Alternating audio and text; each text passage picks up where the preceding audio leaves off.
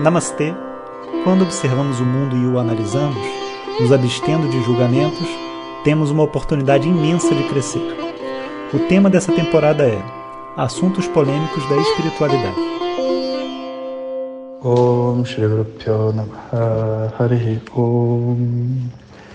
Bom dia, pessoal. Então, hoje, quinta-feira, dia da hora do chai, assuntos polêmicos, estamos animados. E estou vendo aqui todas as postagens no Instagram. Tem bastante coisa. É claro que não vai dar para responder todas as perguntas, mas eu acho que a gente vai conseguir cobrir um bom conjunto de tópicos, o que já é incrível. É, de verdade, né? O nosso intuito é realmente trazer luz, né? Não é briga, não é falar mal de ninguém. Então, se você está com essa perspectiva, esperando assim que a gente vai lá descascar o seu inimigo, não, é, como é que se diz? Não conte com isso, porque a nossa intenção não é essa. Mas eu acho que tem, se a gente está realmente querendo aprender, a gente está realmente num, num processo assim de querer entender as coisas como são, eu acho que conversar de uma forma lúcida, objetiva sobre os problemas que existem é uma coisa bacana, né, de vez em quando fazer isso. Assim a gente traz assim um pouco mais de de clareza e lucidez, né? Lembrando que o principal é a gente entender o problema que reside dentro de nós, e não dentro do outro, né? Então, perguntas do tipo assim, por que, que o mundo é assim? É, o mundo é assim. Isso a gente não vai resolver, sabe? A gente pode tentar entender se isso está certo, se isso não está certo, do ponto de vista assim da harmonia, né, do conhecimento, da vida. A gente pode tentar entender até por que será que ficou torto, né? Podemos entender, né? Mas é, a verdade é que esse mundo é um mundo de ignorância, não é um mundo de conhecimento, né? O objetivo é o conhecimento, significa que a gente parte da ignorância.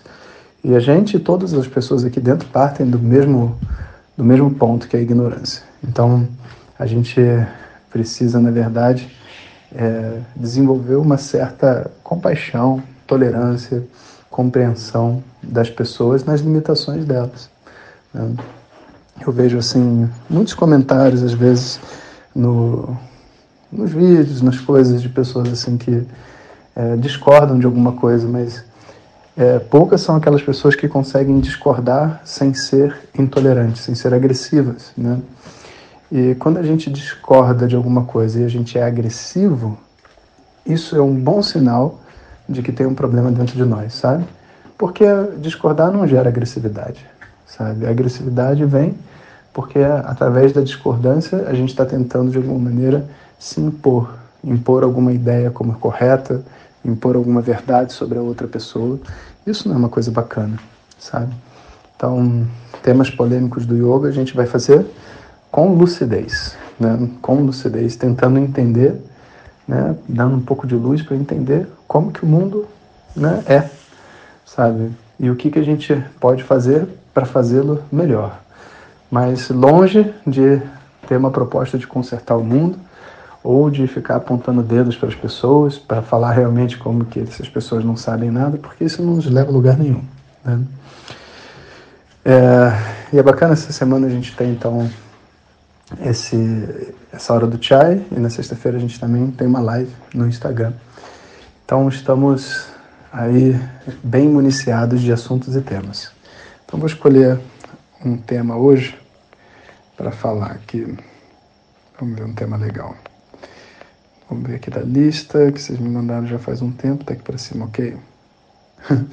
Quais as consequências dos gurus de Tantra e sexualidade aumentarem vertiginosamente. Quais as consequências? é, eu, eu, eu, acho que a pergunta está mal formulada, mas eu vou tentar melhorar a pergunta. Né? Então, por que, que eles aumentam? Por que, que existe esse movimento? Né? Bom, é, esse movimento existe basicamente porque a gente vive numa sociedade sexualmente reprimida. Né? As pessoas, é, se eles tiverem que xingar uns aos outros, ele, ele xinga o outro através da sexualidade. Né?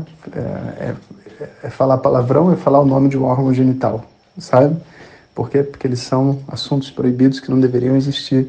Isso tudo fruto de uma cultura, né? Onde é, a sexualidade, os impulsos são condenados. Né? Então, devido a isso, naturalmente, as pessoas com precisando liberar a sua energia sexual, elas vão atrás de atividades que façam isso. Game of Thrones, é, Instagram e, naturalmente, todos esses gurus tântricos aí né, vão entrar dentro dessa categoria de ajudar uma pessoa a se reconectar à sua essência, na verdade, libertando ela de uns preconceitos aí que ela adquiriu da cultura. Né? É, ok, quais as consequências disso? Então, esse é o porquê. Agora, quais as consequências disso?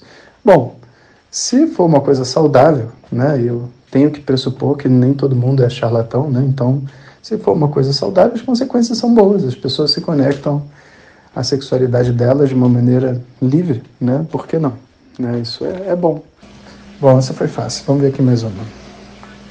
É, minha espiritualidade pode ser limitada se eu consumo alimentos de origem animal? Hum. Bom, olha só, querida, o Dalai Lama come galinha. Então, se o Dalai Lama, come, o Dalai Lama come frango, sabe? Eu acho que você pode comer o que você quiser, né? Porque espiritualidade com regras, é, olha, não é uma coisa que, que, que rima, sabe? Espiritualidade rima sempre com liberdade. E mesmo se você resolver, sei lá, não comer carne vermelha, que seja porque você tem essa convicção.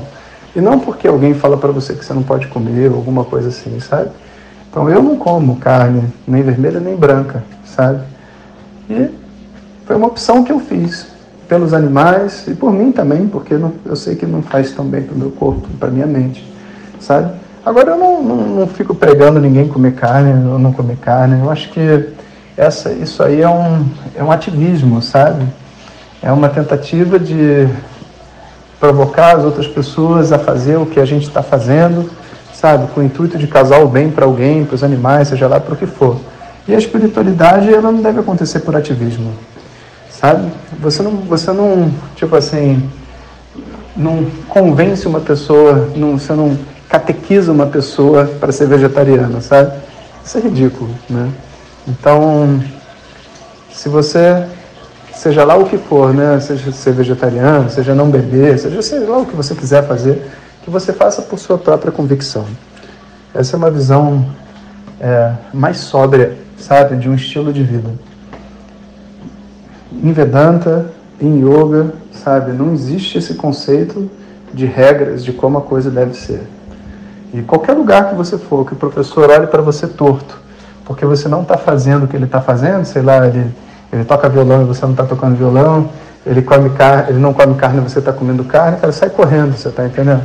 Porque essa não é a energia de uma aula de yoga, nem de, da tradição védica, nem nada disso. Inclusive o Ayurveda prescreve carne para vários casos.